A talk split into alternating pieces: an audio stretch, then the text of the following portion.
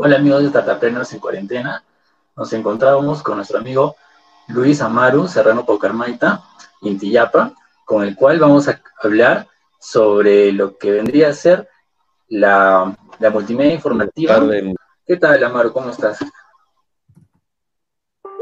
Bien, hermano. Acá, pues, eh, uno, pues, emocionado por tu invitación creo que es importante, ¿no? Sobre todo en estos, en el mes jubilar, hablar un poco de lo que es nuestra cultura viva y cómo esta cultura viva se adapta a los, a las nuevas situaciones que, como la que estamos viviendo y cómo a pesar de esto, pues igual sigue su proceso, ¿no? De, de transmisión, de reinterpretación y es interesante también analizar esto desde el punto de vista de la tecnología, ¿no? Las nuevas tecnologías, como puede ser esto de los startups, los emprendimientos y, tantas otras cosas, ¿no? De las que podemos hablar. Claro. Para recordarle a las personas, este episodio número 17 trata de multimedia informativa en, tradiciones cusqueñas del siglo XXI por Luis Amaru Serrano Pocamaita y Tiyapa. Ah, vamos a hablar de su trabajo de Tiyapa, cómo es que revalora la cultura cusqueña, cultura andina, ya sea por materiales eh, multimedia, sea videos, eh, sea eh, cómics, en fin. ¿Nos podrías hablar sobre esas herramientas que usas, Amaru, por favor? Bueno, en mi caso, esas herramientas son herramientas para comunicar, ¿no? Una idea. En este caso, la idea es nuestra cultura viva, nuestras tradiciones. Eh, el cómic, la ilustración, el arte gráfico es una de ellas. Y eh, no tan recientemente, pero sí hace unos tres, cuatro años, que también incursioné un poco en lo multimedia, cabe decir audio y video. Eh, producto pues de, un taller de antropología visual, ¿no? Que llevé en ese momento. Entonces, esto me abrió algunas puertas para tratar de contar nuestra cultura desde otra perspectiva, ¿no? Podemos igual ampliar, ¿no? En, cada una de ellas, si, gustas, y, podemos desarrollarlas, ¿no? De acuerdo a lo que, a lo que digas, hermano. Recientemente, eh, eh, bueno, yo junto con mi hermano, que también pues eh, es parte ¿no? de, este colectivo artístico que es Intiyapa. Yo y mi hermano estamos un poco explorando este, este arte, que es el arte de la, escultura, en este caso en plastilina, ¿no? Eh, anteriormente lo habíamos hecho para, para, nuestra, para nuestra colección, ¿no? Privada, eh, sobre todo para nuestro nacimiento, ¿no? Pero ahora que estamos en tiempos en los que no podíamos celebrar el Corpus Christi eh, por las circunstancias de la pandemia, eh, decidimos pues completar toda la colección de los santos y hacer el Corpus Christi en nuestra casa, ¿no? Entonces eh, se esculpió a cada santo de acuerdo a las características y a la iconografía que también tiene cada santo eh, así, asimismo, también hicimos parte de la escenografía, que si bien no es 100%, pues, eh, que no está 100%, em, eh, como quien dice, pegada a la realidad, porque como pueden ver ahí, nuestra catedral es una, es una gran, es es un galpón, ¿no? Como realmente era incluso quizás en el tiempo de los incas. No tiene las torres y lo demás. Pero, en fin, es una reinterpretación que nosotros hacemos de lo que es, pues, el Corpus Christi, ¿no? En tiempo y en espacio. Eh, fue interesante eh, realizar este, estas pequeñas esculturas y esta pequeña representación, porque también me recordó mucho a, la época en mi niñez, ¿no? En mi niñez, eh, desde muy pequeño, a mí, como me imagino que a mucha gente, eh, me llamó bastante la, atención la cultura viva. La cultura viva del Cusco, que como sabemos es muy rica y es muy, es, es muy abierta a los espacios, a la, a la, gran, a la gran confluencia de gente y sobre todo a las expresiones artísticas, como es la música, eh, las expresiones de la danza, también, bueno, el arte de la filigrana, que está presente en, los trajes, en los bordados, en la misma, en la misma vestimenta de las imágenes, ¿no? Es, eh, las fiestas patronales es un gran complejo cultural, ¿no? Que abarca bastantes, bastantes expresiones artísticas. Entonces, eso de niño a uno le creo que le sobrecoge de una manera tal que, no que, se te queda eh, impregnado bastante en la memoria. Y pues si vives en ese ambiente eh, es casi imposible dejar de no seguir en este ambiente, ¿no? Y con esto conocer la tradición, apegarse a la tradición y cada año reinterpretarla, ¿no? Reinterpretándola eh, celebrando y, en nuestro caso y en el caso, imagino, de muchos artistas, también expresándolo a través de, su arte. Este es el caso de la colección de los santos del Corpus Christi, que como ustedes pueden ver, eh, está completa en, cuanto a la cantidad de imágenes y que pues eh, hicimos, eh, tuve a bien hacer un pequeño corto para que esta entrada de Corpus y en general estas fiestas sean un poco más sobrecogedoras, ¿no? Eh, además de esto, también estaba pensando hacer algunos pequeños cortos con estas mismas imágenes de protagonistas y ahorita mismo estamos en ese, en ese pequeño proyecto. Consulta que quería hacerte era, eh, y, y, nos comentes a las personas que estamos en la transmisión, ¿Cómo conoces tú toda esa, por ejemplo, yo, yo sé que tú tienes muchos conocimientos de historia relacionados al corpus, tal vez características o historias que no todas las personas conocen. Entonces, tal vez nos podrías decir cómo, de, dónde vienen estos conocimientos tuyos, ¿no? Por ejemplo, las tradiciones o costumbres del Cusco, ¿no? Que tal vez eh, ya se están perdiendo o ya se han perdido incluso algunas de ellas. Eh, ¿cómo es que tú las conoces tal vez, no? Ya sea por estudio o tal vez por ah, algún familiar que te lo, que te los, que te lo ha pasado, que, que, te ha contado todos esos sucesos. ¿Nos podrías hablar sobre ello? Claro, para esto, bueno, querría em, eh, empezar contando cómo inició em, esta afición y, este gusto que eh, que uno tiene por, por la cultura viva del Cusco. Ya creo, lo había dicho antes, empezó desde niño. Yo nací y crecí en el barrio de Santiago, que es un barrio muy cercano al centro. Entonces, eh, yo vivía muy cerca a la avenida Belén, en la avenida principal, en la calle Belén. Entonces, cada año la Virgen de Belén pasa por esta calle, cuando va y cuando retorna del Corpus Christi es entonces que uno desde niño no puede dejar de admirarse cuando ve tanta gente reunida por, en este caso, eh, la imagen de, nuestra, de, nuestra mamá Chabelen. Y como ya lo dije antes, esta imagen que es llevada con tanta devoción, en la cual alrededor hay tantas expresiones eh, de religiosidad popular, la música popular, las bandas, las danzas, eh, los cofrados, los niños de la mesa. Imagínate este ambiente tan fuertemente cargado de simbolismo, cómo no puede impactar en, la visión que tiene un niño, ¿no? De las cosas y cómo lo, sobre, eh, lo sobrecoge.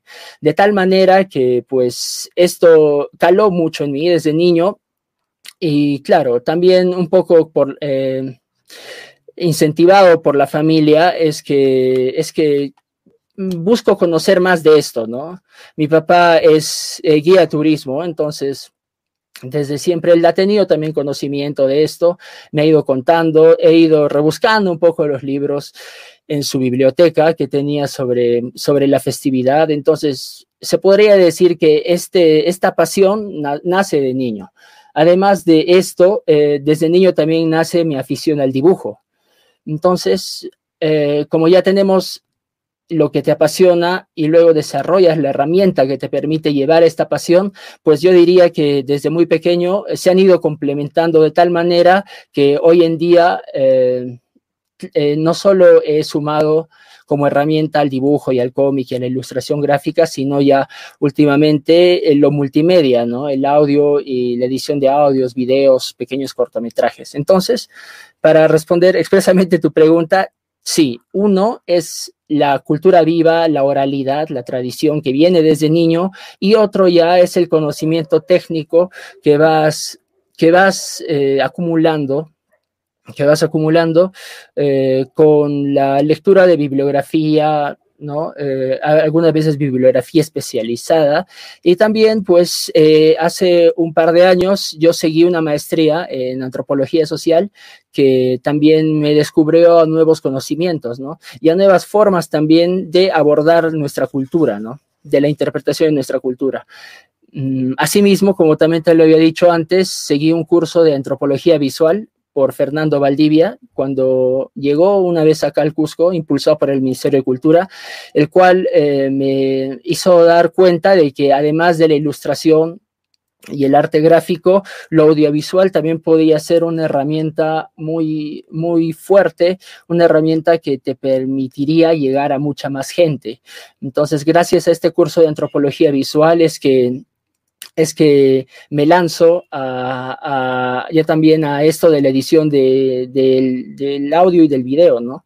La edición de los cortometrajes.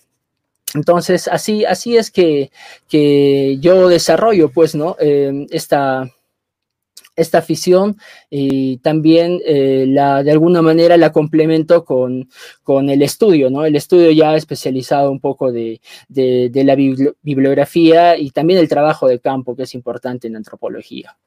Y justo, y justo la pregunta que viene a continuación, Maru, es cómo se te viene a la mente hacer este, este cómic, este libro de Dioses del Cosco. Cuéntanos una historia más de, sobre ello. Claro, eh, como ya lo dije antes, eh, mi principal inspiración para la comunicación y el arte son nuestras tradiciones, eh, la tradición oral del Valle del Cusco, que está sobre todo más viva y más presente en los relatos que la gente hace de los santos en el Corpus Christi. Eh, nosotros le damos vida a las imágenes en el Corpus Christi, ¿no? O sea, no son seres, estos santos no son seres celestiales que están alejados de, que están alejados de nuestra sociedad, ¿no? Más bien son como nosotros, toman, beben, bailan, celebran, eh, incluso tienen muchas características humanas, ¿no? Tienen muchas virtudes, también pueden tener algunos defectos. Entonces, eh, una característica de esto es eh, esta humanización de, las divinidades en el Valle del Cusco. Esto me, atrajo bastante, me atrajo bastante y me motivó a hacer un pequeño, una historia, ¿no? Una pequeña historia.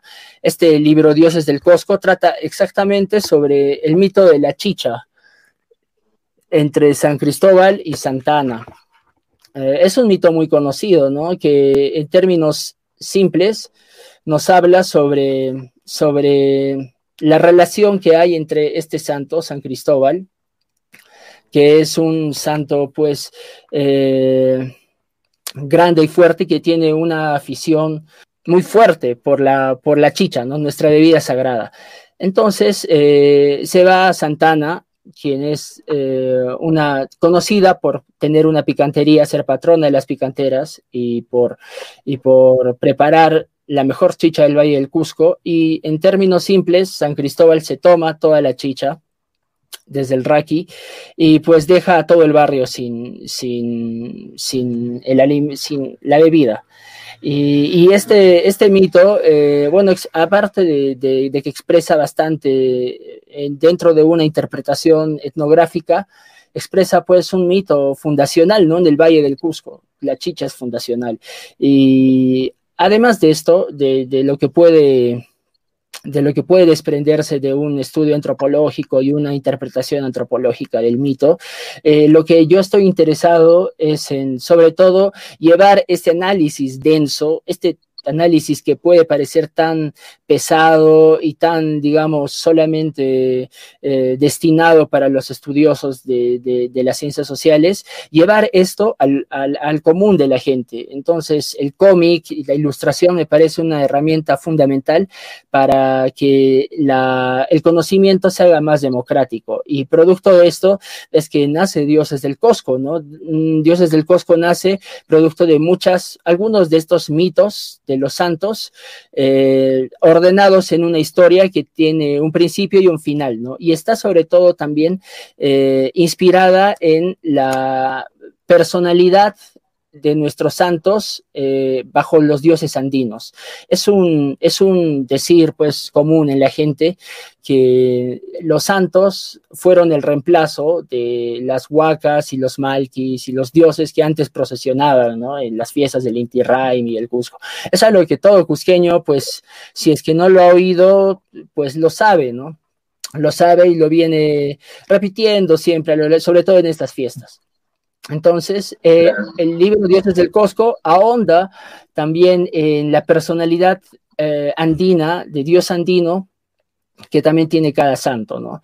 Al final del, libro de cómic tiene una pequeña, un pequeño apartado con un par de hojas en el que también eh, explico un poco, de una manera un poco más académica, eh, cuáles son los fundamentos por los cuales yo establezco esta hipótesis, ¿no? De que San Cristóbal representa a, bueno, en este caso el dios andino Viracocha, el viajero de las aguas, y, por qué, ¿no? ¿Por qué sustento esta, y, por qué doy sustento a esta afirmación? Mm, este sería Dioses del Cosco, ¿no? Producto de esto nació Dioses del Cosco, lo publiqué en 2018 y tuvo, ah, fue comentado, ¿no? Por dos grandes profesores de la carrera de antropología, bueno, uno de historia, otro de antropología, que tuve durante la maestría, ¿no? El profesor Donato Amado y el profesor Vicente Torres, que, bueno, tuvieron a bien, ¿no? Hacerme algunos comentarios comentarios sobre el texto. Entonces, eh, mezcla un poco de esto, como lo dije, ¿no? Un poco de eh, academicismo, pero sobre todo es, este saber mm, denso, por decirlo así, llevado más bien a una historia más, más ligera y más atractiva para todo tipo de público. Claro. Eh, mencionabas algo muy genial que era sobre las huacas, ¿no? Porque a veces las personas no, no conocen, hay, incluso personas que tal vez desconocen estas costumbres, estas tradiciones antiguas que tal vez por el sincretismo que, que, existe han, han, hecho de alguna manera eh, que se siguen realizando, pero con otro enfoque. Eh, tú sabes mucho, o sea, yo conozco que tú sabes mucho de esto, me, me encanta hablar contigo sobre estas cosas porque, no sé, este, aprendo mucho más sobre lo, que es las tradiciones del Cusco y que lo plasmes ya sea en videos o lo plasmes en, en cómic, hace lo hace más interesante como para que las personas puedan, de acuerdo a, su, bueno, a sus habilidades, puedan escoger cualquiera de estos dos campos, ¿no? Para poder, para poder conocer más de ello. Y bueno, antes de, antes de, antes de hablar de, los videos, porque primero quiero seguir hablando sobre, sobre el trabajo manual que haces de, relacionado a los cómics. Eh, hay, hay, dos, hay dos imágenes que han salido, que, que, han sido viralizadas, se podría decir, en estos últimos días. ¿Qué mamacha del Corpus eres? No sé si nos puedes comentar, que ha sido prácticamente eh, viralizada, ¿no? Porque varias personas como que se han querido identificar con alguna, con alguna de, de, la, de, las mamachas, ¿no? del Cusco. ¿Cómo se te ocurrió esta idea, Omar? Bueno, se me ocurrió porque hay muchos memes sobre esto, ¿no? ¿Qué Avenger eres? ¿Qué, no sé, qué personaje de Harry Potter eres? Y esto es un meme que se ha viralizado bastante, ¿no? Bastante. Yo eh, ahí un poco viendo en el, en el, en mi muro en Facebook hace un par de semanas, eh, vi ya también, ¿qué santo eres? ¿no? Era una página católica que te decía, ya eres Santo Domingo, San Agustín, Santa Rosa de Lima. Y yo dije, pues los católicos también están, o sea, me refiero a los católicos como religión, como, como grupo, también, así como cualquier otro grupo, está, está tomando estas nuevas tecnologías y medios de información para hacer conocer más, ¿no? En su caso, el dogma católico. Entonces, eh, si los católicos lo hacen, yo tuve pues a bien eh, concederme el permiso de hacerlo con nuestros santos, ¿no? Porque pues eh, puede, puede llegar incluso a parecer, si eres un católico férreo y ortodoxo hasta cierto punto, puede llegar a parecer pues un poco una falta de respeto, ¿no? Pero En nuestro caso no es así, pues porque, eh, como te dije, en el Valle del Cusco tenemos la costumbre de humanizar a nuestros santos. Entonces, que me digan que la Virgen de Belén no usa ropa cara siempre o que no le gustan las joyas o que tal Virgen pues eh, no es apodada como patrona de los amigos de lo ajeno o que una no es pituca, o sea, es negar nuestra propia identidad, ¿no? Es negar nuestros estos cuentos con los que hemos crecido y que pues se vienen replicando y se vienen también adaptando a, nuestras, a, nuestra, nuestra coyuntura. Es así pues que como ejercicio también eh, fue interesante eh, poder retratar un poco la personalidad, en este caso, de cada mamacha, ¿no? Y cada una tiene una personalidad muy marcada y ha habido mucha gente que se ha podido identificar. Además, eso también parte de la antropología, ¿no? Porque el, pilar no solo de la antropología, sino pienso de cualquier ciencia o, claro, ciencia, viene a ser la observación.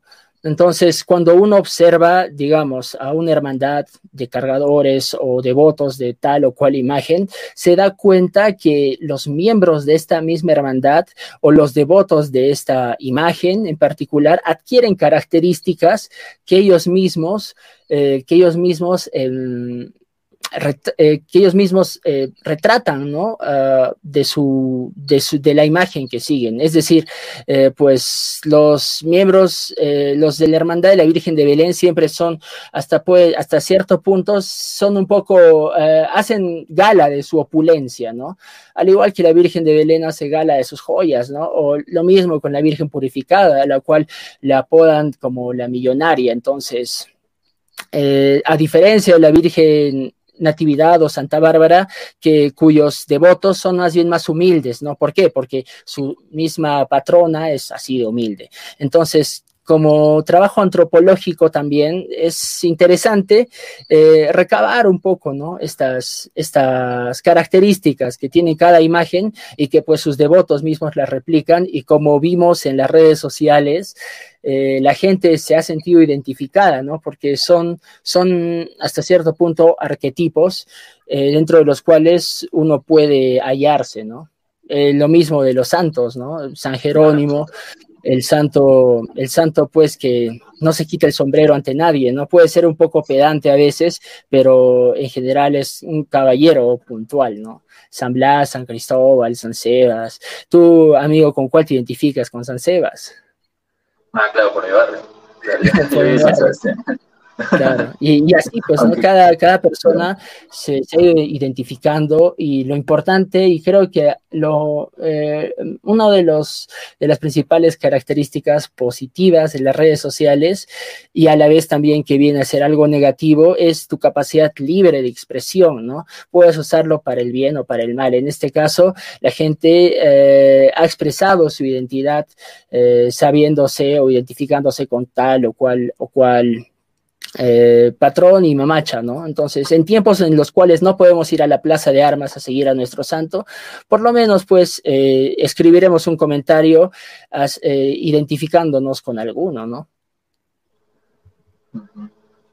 Quería consultarte también algo que es relacionado a cuáles son las dificultades, cuáles son las dificultades que has, que has tenido hasta el momento, ¿no? Como artista, la dificultad, la mayor dificultad que has podido superar. Claro. Bueno, como artista, eh, imagino que todos los artistas no me dejarán mentir, al menos los del Cusco. Eh, la principal dificultad es la carencia ¿no? de apoyo gubernamental. Eh, no, no, no, no, hay un presupuesto fuerte y no hay también una acción bien organizada para promover todo tipo de artes, ¿no? Al menos te hablo de la, de la, de la región Cusco.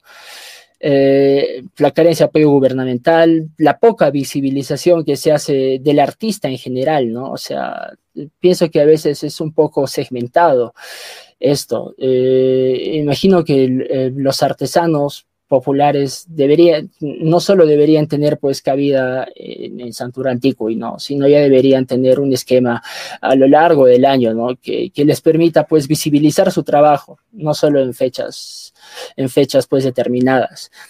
Esto, esto, esto me parece del, en el lado de una de una amenaza, ¿no? O sea, es algo que no podemos cambiar, es algo que está fuera de nosotros.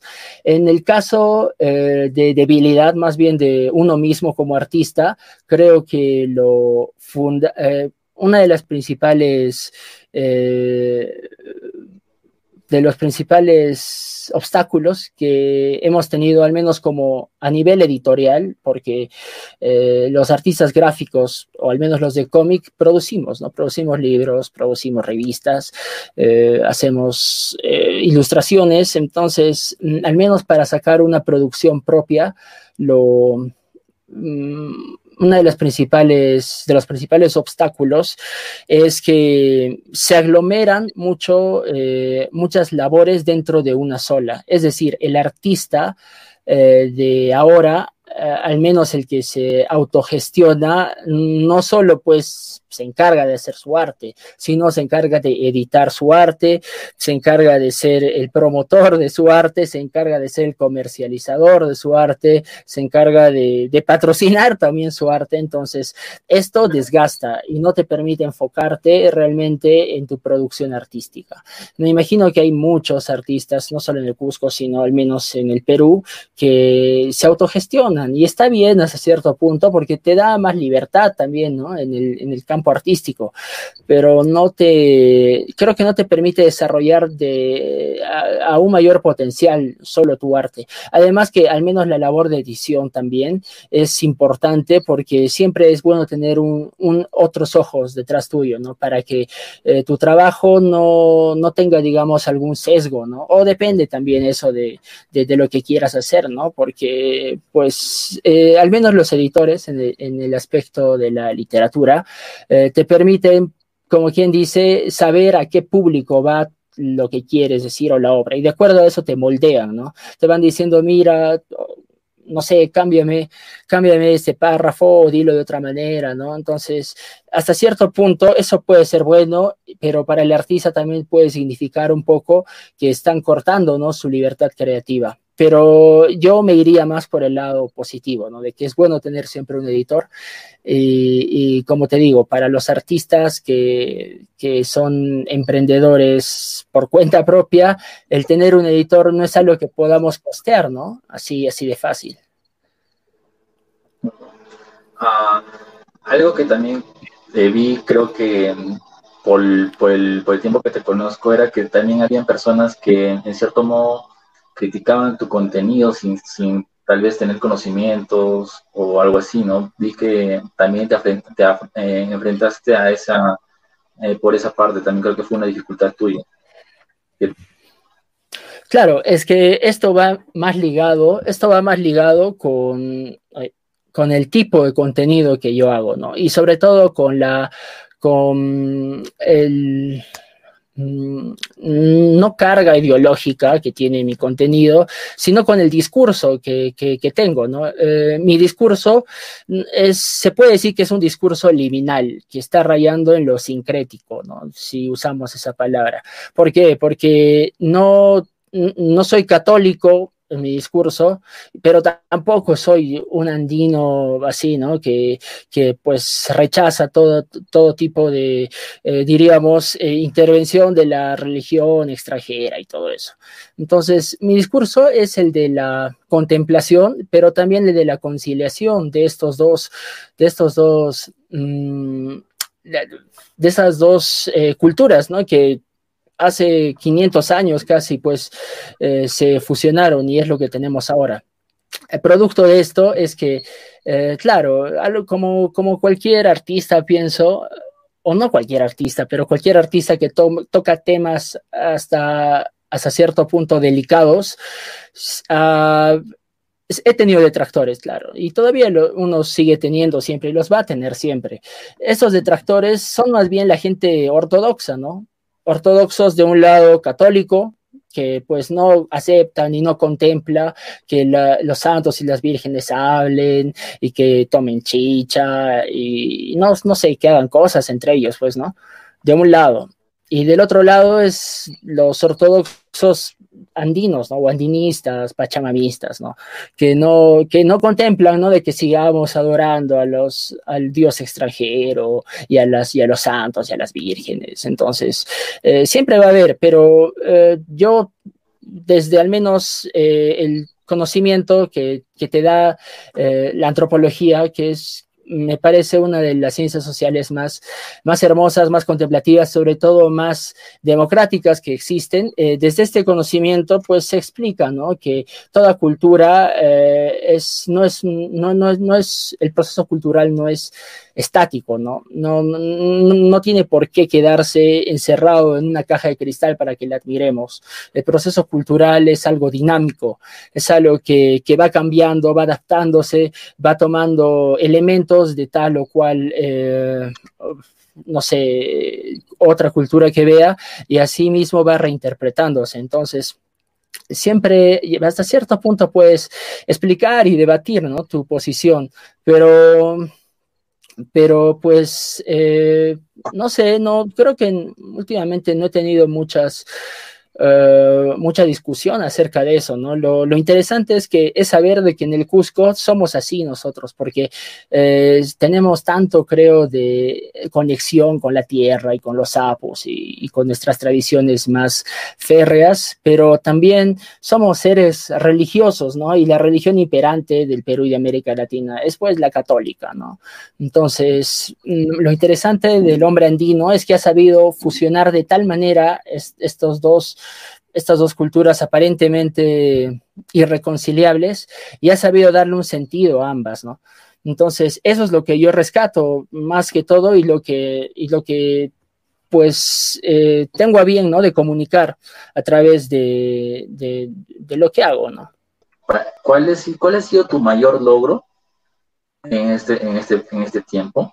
Ya hemos hablado de las dificultades que has atravesado, nos comentabas de tal vez el poco apoyo que se le da al artista y también lo que vendría a ser, digamos, los haters o los que de repente las personas que siempre va a haber personas que no están de acuerdo con tal vez con el contenido que, compartas, pero ¿cuál ha sido para ti el mayor logro que has tenido hasta ahora como artista?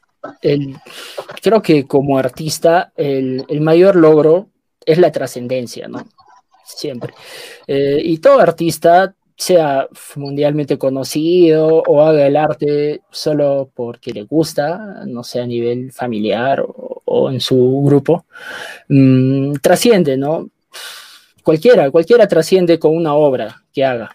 Mm, yo, yo, yo siento que, que no sé, eh, aún no he tenido, ¿no? Un logro como para decir, que he tenido el mayor logro, ¿no? Sé de que a través de mi arte igual trasciendo, eh, el libro Dioses del Cosco es un ejemplo, ¿no? Que, que, en cierto momento me trajo bastante orgullo porque, porque supuso esta uh, realización de lo que quería hacer, ¿no? Juntar un poco eh, lo académico con lo popular, ¿no? Juntar un poco los estudios etnográficos que uno puede hacer sobre los mitos con el cómic, ¿no? Las artes del cómic o las artes gráficas.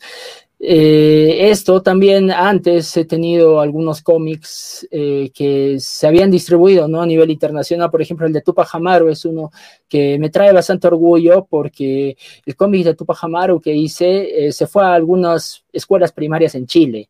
Entonces, eh, un amigo que tengo uh, por allá eh, tuvo a bien distribuirlas entre los niños para enseñarles un poco sobre la mayor revolución indígena que hubo en América, ¿no? A través del cómic de Tupac Amaru. Entonces, eso me llenó de bastante satisfacción porque eh, creo que los niños son los son aquellas personas que, que van a, a, atesorar más este conocimiento y lo van a recordar de mejor manera. Uh, asimismo, claro, en lo académico es, eh, a mí me llena de bastante orgullo eh, el haber, creo, o sea, el reconocimiento ¿no? que, se te da cuando, cuando eh, estás ¿no? presente en eso de, de la investigación ¿no? y, y, de las exposiciones y de eh, el conocimiento ¿no? de, de, de, lo que tú has hecho. Pero sin embargo, yo siento de que, de que así como todo artista tiene su, su obra maestra, eh, yo siento que mi obra maestra está, está aún por llegar. Entonces, la obra maestra es algo que no va a llegar de la noche a la mañana, ¿no? Requiere de un proceso bastante, bastante, bueno, al menos es mi opinión, eh, la obra maestra requiere de un proceso de maduración, ¿no? Tienes que madurar el conocimiento que vas a, a distribuir el conocimiento que vas a plasmar en tu obra.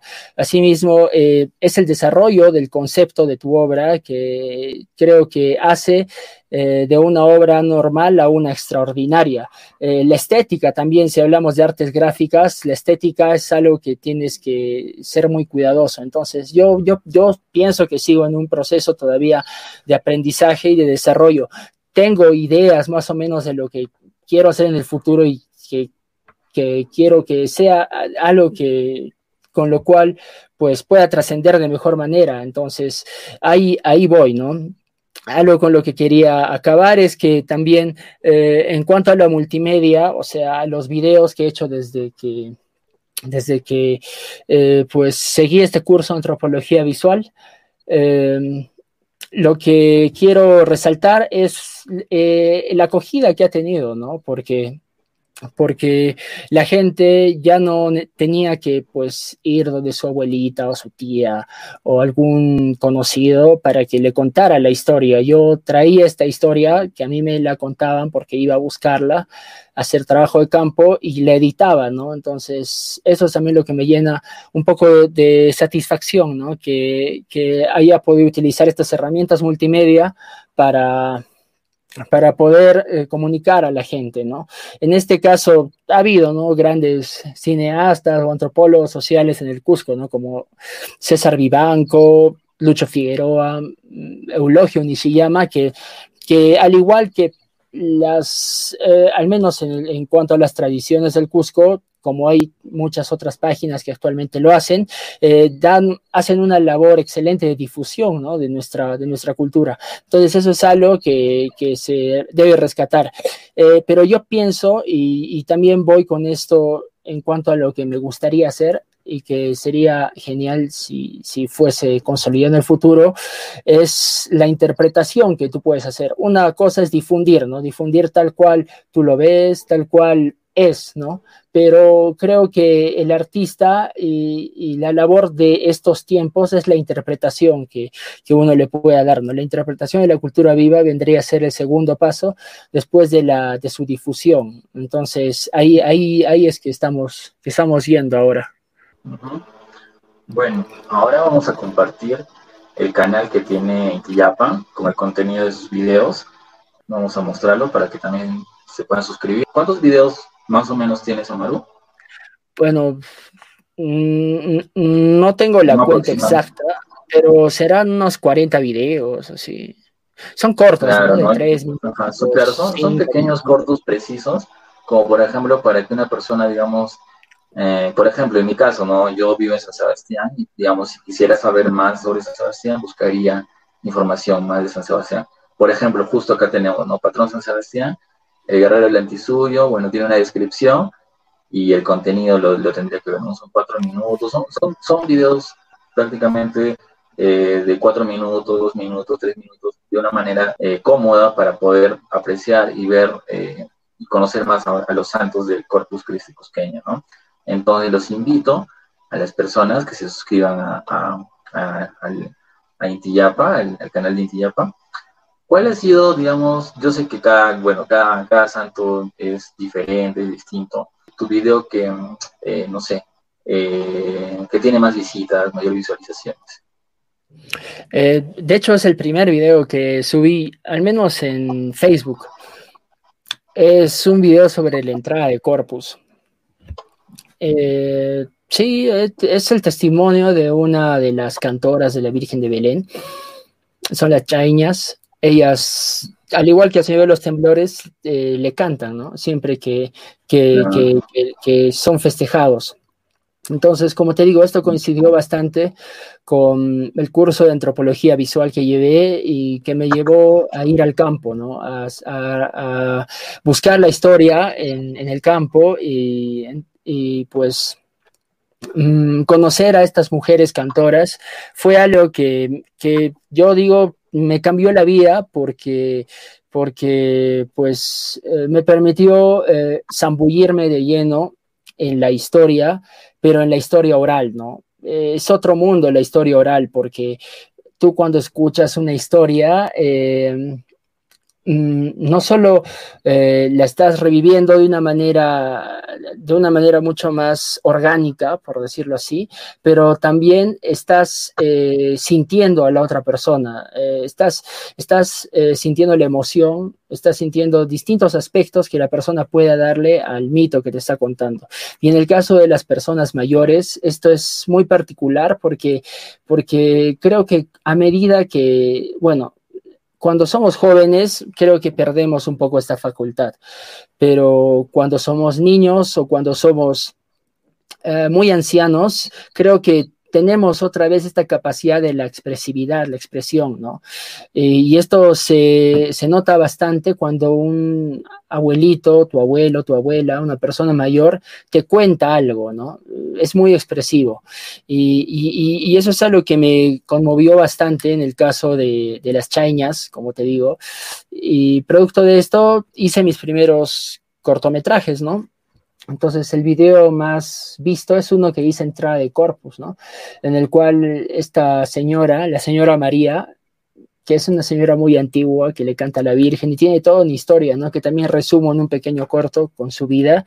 Eh, me cuenta un poco del rol que tiene la Virgen de Belén en el corpus, ¿no? La Virgen de Belén como intercesora, ¿no? Se dice que en el corpus y en la noche de entrada de corpus los santos se reúnen y pues cada uno se queja de sus feligreses, de sus parroquias, pero la Virgen de Belén es la que eh, no se sabe cómo siempre cada año eh, nos defiende, ¿no? Aboga por nosotros. Entonces, eh, es muy hermoso la manera en cómo esta señora te lo cuenta y yo quería compartir esta emoción que uno siente al escuchar sus palabras a través de un corto, que si bien no es simplemente una, un desfile de imágenes, sino como te dije, a través de las imágenes también puedes interpretar, ¿no? Interpretar otros aspectos que, que quizás puedan reforzar a la oralidad eh, que tienes, ¿no? En el cuento de la señora. Y en este caso, los aspectos que siempre me gusta reforzar Mm, en los videos y también en mi arte gráfico es esta herencia andina, esta herencia de religiosidad cusqueña, inca, por decirlo así, eh, que todavía albergan la mayoría de nuestras festividades católicas, ¿no? Entonces, eso es lo que refuerzo en mis cortos, ¿no? Eh, por medio de imágenes, por medio de dibujos, y, entonces eso creo que ha tenido un poco más de acogida, ¿no? Porque es un, por decirlo así, no, no quiero calificarlo como, claro, es un contenido eh, diferente, ¿no? Y siempre, al menos es algo que me gusta y me imagino que a mucha gente también que hace arte, siempre no te, te, gusta innovar, ¿no? No, Siempre quieres, quieres hacer algo distinto, ¿no? No, si no serías un artesano, ¿no? Que bueno, los artesanos es que hay todo un debate acerca de, de ser distinto, pero también de replicar, ¿no? Contenido. Entonces, eso, eso sería producto ya de un debate hasta cierto punto filosófico, ¿no? Pero, pero en mi caso, eh, sí, me, me, gusta innovar, ¿no? Al menos en, en, en, los aspectos en cómo comunico mi discurso, ¿no? En, este momento, es más, en el que vivimos, hay un, hay un filósofo, no sé si habrás escuchado de él, es el que está teniendo más pegada en estos momentos. Es un filósofo coreano que, que se llama Byung-Chul Han. Entonces, él habla bastante sobre, sobre los tiempos que estamos viviendo ¿no? actualmente, estos tiempos en los cuales tenemos, sí, mucha comunicación, pero no tenemos comunidad, ¿no? O sea, si bien ahora podemos estar comunicándonos y comunicando muchos aspectos, ¿no? a un montón de gente, no tenemos eh, convivencia, convivencia real, ¿entiendes? Entonces, este filósofo, entre tantas cosas de las que habla, habla sobre este aspecto que nuestra sociedad de hoy nos, nos reclama prácticamente, tienes que ser original, ¿no? Si no eres original, pues está repitiendo y condena la repetición. Entonces, esto llevado al arte, eh, como te digo, ¿no? nos obliga a los artistas a siempre hacer algo innovador, ¿no? A no repetir. Y en el caso de los artesanos, eh, su labor de hecho es la repetición, ¿no? La repetición y sobre todo la conservación de valores tradicionales y actuales. Tú puedes ver, ¿no? En San Blas que hay mucha, hay muchos, los, los Olave, los Mérida, los Mendívil, que, que no cambian, ¿no? No innovan, o si innovarán, pues serán pequeñas cosas, pero, pero se conservan férreos a la tradición de su, de su, de su artesanía. Entonces, eh, lo, que, lo que demandan, lo que demanda en palabras de este filósofo, la sociedad actual es eh, condena esta repetición. Entonces dice, no, ese no es arte, es, es más bien artesano, ¿no? Pero en realidad este afán por, por luchar, eh, por, por, ser único, en realidad por ser conocido, por, eh, por eh, los seguidores, demanda, creo, realmente revela bastante el tipo de sociedad en el que estamos, ¿no? Una sociedad que se preocupa más, un poco más bien en el consumo, ¿no? Si no eres nuevo, ya no eres consumible, por decirlo así. Y sobre todo, rechaza eh, la tradición, la costumbre, lo ritual. Entonces, en la artesanía, en el arte de la repetición, está lo ritual, porque ¿qué es un ritual? Un ritual es hacer algo repetidamente y en ciertos momentos e instancias, como las fiestas, ¿no? Como la fiesta patronal. Entonces, eh, eh, la situación que vivimos ahora y los nuevos tiempos en los que vivimos, están llevando a una desaparición de los rituales, ¿no? Yo recomendaría leer bastante este filósofo Byung-Chul Han, eh, que habla sobre esto, ¿no? La sociedad de ahora eh, ha condenado la desaparición de los rituales y de hecho la pandemia, el virus está consumiendo, ¿no? No podemos realizar el ritual más, eh, más básico que es el saludo, ¿no? Entonces, a partir de ahí es que nos están condenando, pues, a, a tener comunicación sí, pero ya no tener comunidad, ¿no? Y entonces cuando no tenemos ritualidad, eh, pues no podemos reconocernos a nosotros mismos, ¿no? Y es algo que es fundamental, creo, para toda sociedad, el, reconocerse, ¿no? Cada vez. entonces, el artesano, sí, pues desde ese punto de vista, desde el punto de vista occidental y del capitalismo en el que estamos, no es, artista, pues, porque, porque se ciñe lo tradicional, no innova, ¿no? No, no está en este afán de competencia, pero, pero eh, son son opiniones, ¿no? Que, siempre van a tener bastante, bastante de qué hablar. Amaru, eh, continuando la entrevista, quería preguntarte cómo ha afectado la cuarentena, cómo te ha afectado la cuarentena en el trabajo que haces, ¿no? en lo que realizas. Claro, en realidad como, como emprendimiento, eh, yo siempre he trabajado más que todo por las redes sociales, ¿no? A nivel editorial, eh, nos movíamos eh, con el grupo Coscomic en la FIL, ¿no? En la FIL Cusco y en algunas ferias, ¿no? Así de libros a nivel nacional e internacional. Entonces, en realidad a mi emprendimiento no me ha afectado la cuarentena porque, como te digo, era algo más que iba por lo digital pero, pero a lo que ha afectado sí es, creo, en realidad a, lo que fundamenta mi trabajo, ¿no? Que es la cultura viva. La pandemia ha afectado, ¿no? en general a tantos negocios, a, tantos emprendimientos que viven de la cultura viva. Mm, las señoras que venden en las fiestas, las señoras que realizan los bordados, las bandas de música, uff, tanta gente que, vive en realidad de, estas expresiones de cultura viva. Em, entonces, quería suscribir nuevamente al, al, filósofo del que habíamos hablado, ¿no? En esta, en esta sociedad que empieza poco a poco a suprimir los rituales, ¿no? Eh, vemos que no solamente estamos perdiendo eh, hasta cierto punto o estaríamos condenados a perder nuestra identidad con la supresión de los rituales, sino también a, caer en el o a dejar en el olvido estas, estas tareas, ¿no? Que la gente, antes, o sea, de las cuales la gente subsistía. Por ejemplo, eh, ahora qué va a hacer la señora que borda capas, ¿no? Si no hay vírgenes. O, ahora qué va a hacer, eh, pues, eh, las bandas de músicos, si no hay a quien tocar, si no se pueden aglomerar, mm, y así tantas otras, tantos otros oficios que dependen básicamente de, de la fiesta patronal en este punto. Entonces, esa es mi preocupación porque si no hay fiesta patronal tampoco yo puedo expresar, ¿no? O sea, yo podría expresar ahora eh, mi punto de vista y todo, pero, pero no se desarrolla, ¿no? No se reinterpreta la cultura. Entonces, esto es, esto no sé cómo vaya a pasar acá en los Andes, pero, pero espero que así como es el hombre andino, se adapta siempre, es tiene una capacidad de adaptación pues enorme, así como lo han tenido nuestros antepasados, nosotros también podamos eh, adaptarnos, ¿no? Adaptarnos a, lo que denominan ahora la nueva realidad, y, pero sobre todo eh, adaptarnos y, y tratar de encontrar nuevas formas, tratar de encontrar nuevas herramientas que, que mediante las cuales podamos seguir expresando nuestro sentir, ¿no? Por ejemplo, en el caso de ¿por qué fue la rebelión de Tupac Amaru?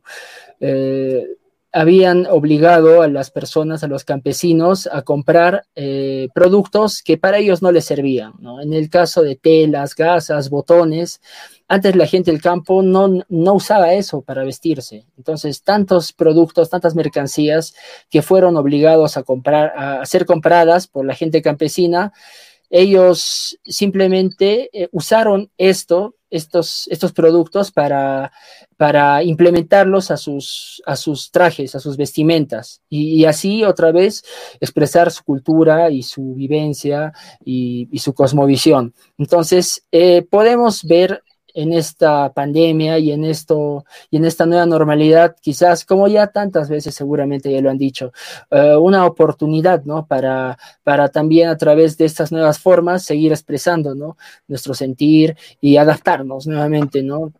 quiero recalcar esta capacidad del hombre andino como, como un, un ser que pues es, es muy propenso y es, es muy es muy capaz de adaptarse a cualquier medio. Maru, quería consultarte cuál es alguna, alguna recomendación que tengas para las personas que quieran tal vez este, replicar o tal vez también tienen la idea de eh, usar la, el tema multimedia para, puede ser en temas culturales, educativos, alguna sugerencia que puedas darles a ellos. Mm, claro, eh, creo que lo primero que debe hacer todo artista o, toda persona que, quiere emprender es eh, reconocimiento, ¿no? El reconocimiento de uno mismo. Esta es una labor que va a requerir de bastante introspección y luego práctica. Introspección en el sentido en el que uno debe conocer y reconocer realmente lo que le mueve, ¿no?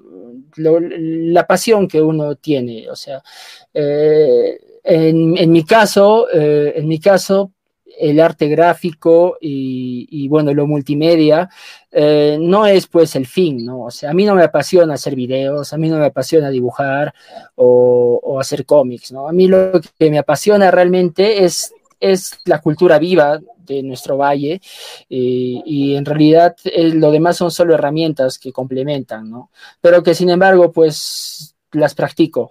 En el caso, en el caso de las otras personas, yo recomendaría bastante esto, ¿no? Lo que les dije, la introspección y la introspección en, para la búsqueda de la pasión. ¿Cómo puedes hacer esto? Es recordando bastante tu época de la niñez. Eh, yo tengo, mi abuela me contó una anécdota muy, muy, muy enternecedora que a mí me, creo que me abrió mucho, mucho, mucho la mente, ¿no? Eh, ¿Qué es? Que ella, cuando sus hijos, o sea, mis tíos eran pequeños, eh, veía cómo jugaban, ¿no? Ella me decía, el niño se anuncia cuando juega. Y yo no entendía, ¿no? ¿Qué significaba esta frase? Entonces me dijo, claro, porque, eh, por ejemplo, tu tía, tu tía le gustaba jugar a la tiendita, ¿no? A la tiendita y agarraba, ¿no? Agarraba algunas piedritas, agarraba algunos, algunos pastitos, ¿no? Y se armaba su tiendita y vendía ahí a sus vecinitas. Entonces, ¿qué es tu tía ahora? Ah, mía, tiene ahí sus abarrotes, tiene, tiene ahí sus depósitos. Entonces, ¿qué era? De niña se estaba anunciando de lo que iba a ser de mayor. Tu otra tía jugaba a curar a sus muñecas, a sus ositos, ¿no? A, sus, a sus peluches. Entonces, ¿qué es ahora tu tía? Es enfermera, ¿no? Y bueno, disfruta de ello. En cambio, tu papá le gustaba, ¿no? Hacer, hacer, eh, hacer eh, no sé, casitas de piedra, distribuir espacios, ¿no? Y que, pucha, le fascina la construcción ahora de grande. Entonces, es eso tú tienes que buscar lo que te apasionaba ser de niño para que ahora de mayor puedas realmente saber qué es lo que te mueve, ¿no? Porque como ya lo había dicho antes al principio, uno de niño creo que capta de mejor manera e interioriza bastante lo que, lo que ve a su alrededor. En mi caso, pues a mí me, me, me, conmovieron bastante las, las, muestras de religiosidad popular, las fiestas patronales, las tradiciones del Cusco. Entonces, eh, yo de niño también dibujaba, ¿no? Y hacía mis dibujos de los santos, de las vírgenes, ¿no? Y recién hace un par de años es que, y cuando nació, ¿no? El emprendimiento de Intiyapa, es que, es que decidí traerlo nuevamente de vuelta, pero si no me hubiera acordado de esto, ahorita estaría haciendo cosa, pues, ¿no? Entonces, esto realmente a mí me apasiona, me apasiona y, me gusta hacerlo y mientras haya muchas más plataformas a través de las cuales la haga, las haga, no solo el arte, digo, no solo la ilustración, o eh, lo multimedia y ahora último las esculturas ¿no? en plastilina, no mm, encontraré muchas otras maneras de expresar ¿no? esta idea o esta pasión que, que, que, a mí pues particularmente me da la vida. Y así como yo puede haber, imagino, mucha gente que recuerde, tú Luigi, por ejemplo, tendrás que recordar ¿no? qué es lo que te gustaba hacer o a qué te gustaba jugar de niño, porque como mi abuela decía, los niños se anuncian su futuro cuando, cuando juegan, ¿no? Entonces, esa sería mi recomendación para cualquier persona que, que aún está indecisa o no sabe qué hacer en la vida, ¿no? Es recordar, recordar, interiorizar, eh, hacer introspección con respecto a su niñez, ¿no? Y ahí encontrar un poco la pasión, ¿no? Bueno, amigos, ya estamos terminando la, este episodio con Amaru. Nos ha hablado sobre lo que es el multimedia en estos aspectos de las tradiciones cusqueñas, en el Corpus Christi o también nos ha comentado sobre Dioses del Cosco. Eh, muchas gracias, Amaru, por compartir esta información. Gracias a ti, Luigi, por la invitación y pues eh, enhorabuena, ¿no? Por, por el nuevo canal de YouTube y, espero también que este podcast les haya servido un poco, ¿no? Sobre todo para las personas que quieren realizar un emprendimiento o que están iniciando, ¿no? Alguna empresa nueva. Bueno amigos, así terminamos el episodio número 17 con Intiyapa. Muchas gracias y nos vemos hasta un próximo episodio. Cuídense. Y no se olviden de suscribirse a los, al canal de Intiyapa para que podamos ver los videos, esos videos tan culturales y educativos.